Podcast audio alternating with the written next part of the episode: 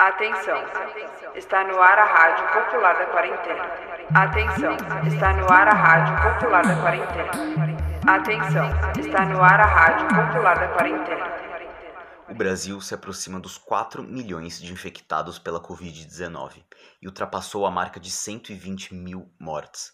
A Baixada Santista já soma 1.770 mortos pela doença. São os trabalhadores e trabalhadoras que sentem diariamente o peso dessa pandemia com todos os elementos necessários para a garantia de uma vida digna, nos sendo negados ou precarizados, entre eles a saúde, educação e o pleno emprego.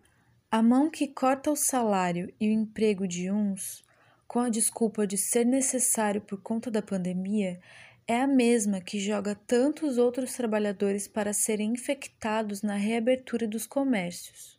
Os trabalhadores que conseguem empregos são explorados e colocados em duplas e triplas jornadas, sob a ameaça de se não quiser, tem quem queira. O capitalismo se reinventa na crise, e tudo às custas dos trabalhadores, que estão sofrendo com o desemprego e, ao mesmo tempo, com a exploração do trabalho. Já está comprovado que a doença atinge em número muito maior as pessoas das camadas mais pobres da sociedade. São pessoas que, por exemplo, desde o início da pandemia precisaram fazer uso do transporte coletivo para trabalhar.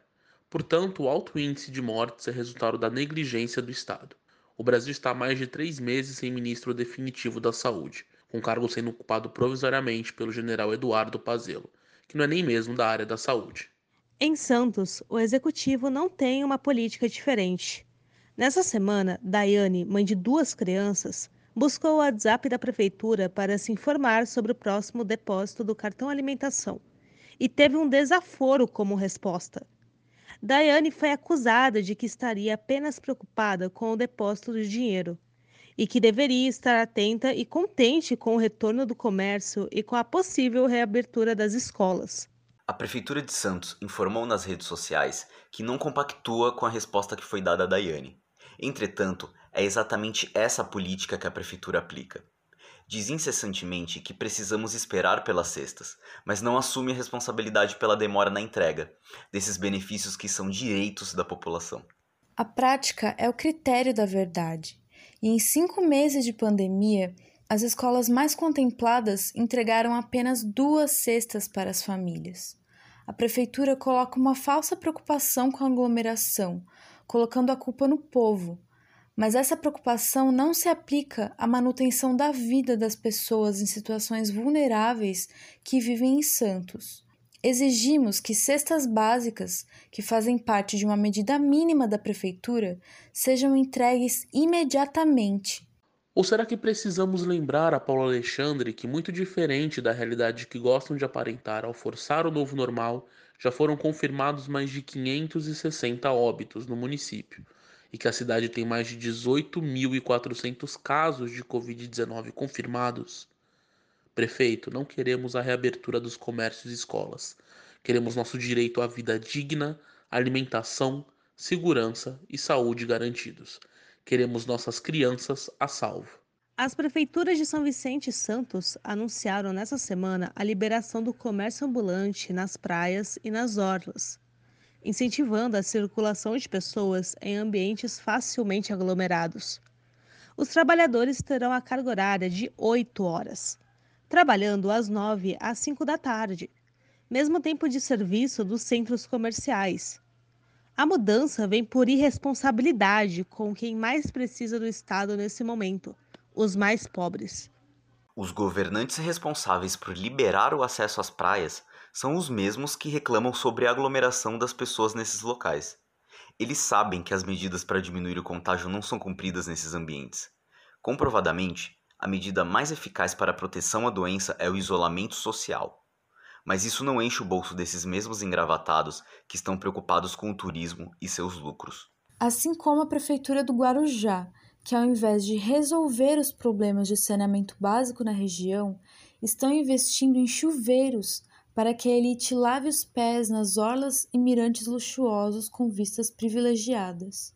Prioridades já determinadas por Walter Suma e antecessores, e seu desgoverno com o povo guarujaense. Queremos prefeituras trabalhando pela nossa saúde e não pelos interesses de poucos. A ameaça de retirar o alvará dos comerciantes não é eficaz para que sejam colocadas nesses espaços as medidas de proteção necessárias. O episódio do desembargador desrespeitando dois servidores públicos ao se recusar a usar máscara na praia é o exemplo da desprezível elite e do seu desrespeito com normas básicas para o bem coletivo. Os comerciantes podem até tentar respeitar as medidas de segurança, mas os frequentadores dificilmente irão. Os comerciantes não podem ser punidos pela irresponsabilidade daqueles que não se importam com a vida do próximo. Por conta de todos esses absurdos, as praias neste domingo, dia 30, estavam lotadas como um dia de sol qualquer. As estradas para a Baixada Santista não ficavam tão cheias desde o carnaval. Nem parece que em São Vicente subiram para 5.481 casos positivos de Covid-19 e ainda ousam a usar a desculpinha da fase amarela, enquanto ocorrem mortes desenfreadas.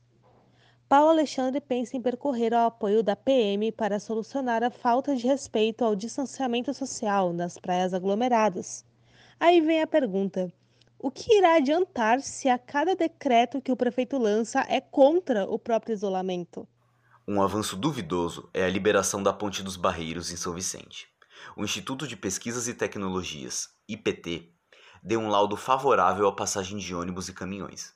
Ao mesmo tempo, o Instituto indicou que os veículos devem ter um limite menor de velocidade e respeitar uma distância de 100 metros entre si.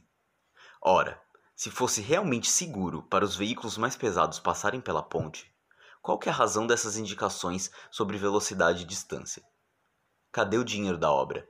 Os servidores municipais enfrentam, nas mais variadas áreas, uma sobrecarga de tarefas, que poderia ser remediada se o prefeito de Santos chamasse os aprovados nos concursos.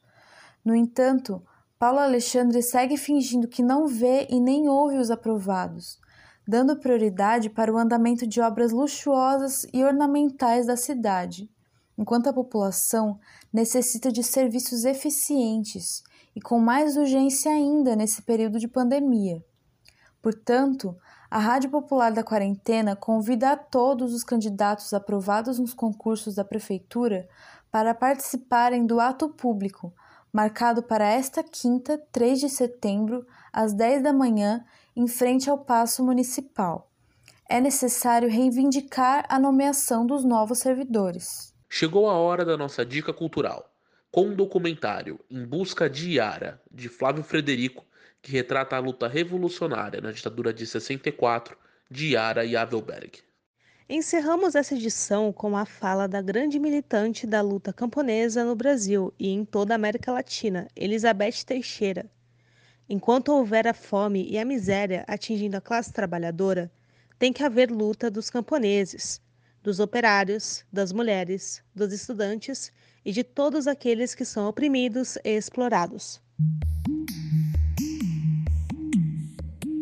Para sugestões, dúvidas ou denúncias, entre em contato pelo e-mail radiopopulardaquarentena@gmail.com. Se puderem, fiquem em casa e lavem as mãos.